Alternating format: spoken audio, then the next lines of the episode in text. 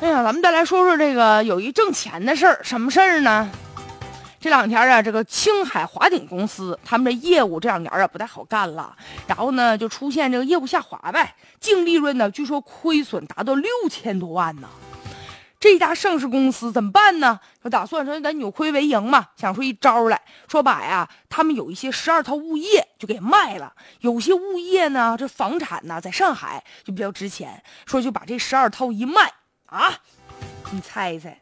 就卖这些房子能够得到两千万的收益呀，哎呀，就令人特别唏嘘啊！说真没成想，说这个公司九年了，净利润呢，九年放在一起啊，就亏损达到一千五百万，但是呢，现在靠卖房子扭亏为盈来了。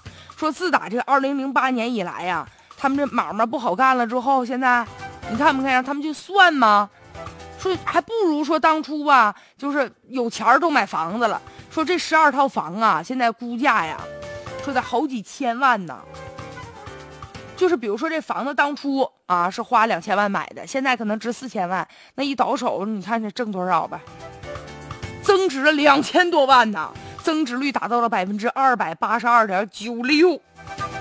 据说现在有好多上市公司卖房子扭亏为盈的现象还真挺多的，特别是自打这一二线城市房价暴涨之后啊，越来越多的上市公司他手里握着那么多物业有啥用啊？所以不如啊把房子卖了，这不挣钱了吗？当初也没花多少钱买的呀。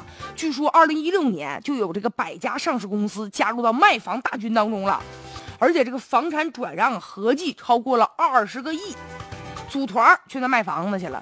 但这事儿吧，回过头来其实也挺讽刺。仔细想想吧，上市公司做实体的、做实业的，兢兢业业的，天天愁的头发都白了啊，累的辛辛苦苦的，结果九年没咋赚着钱，哎，还不如说囤那几套房子。现如今回过头一看，还挣了，又挣钱又轻松。所以相比之下呀，就说传统实体呀，确实有时候很难。哎，这炒房怎么变这么容易呢？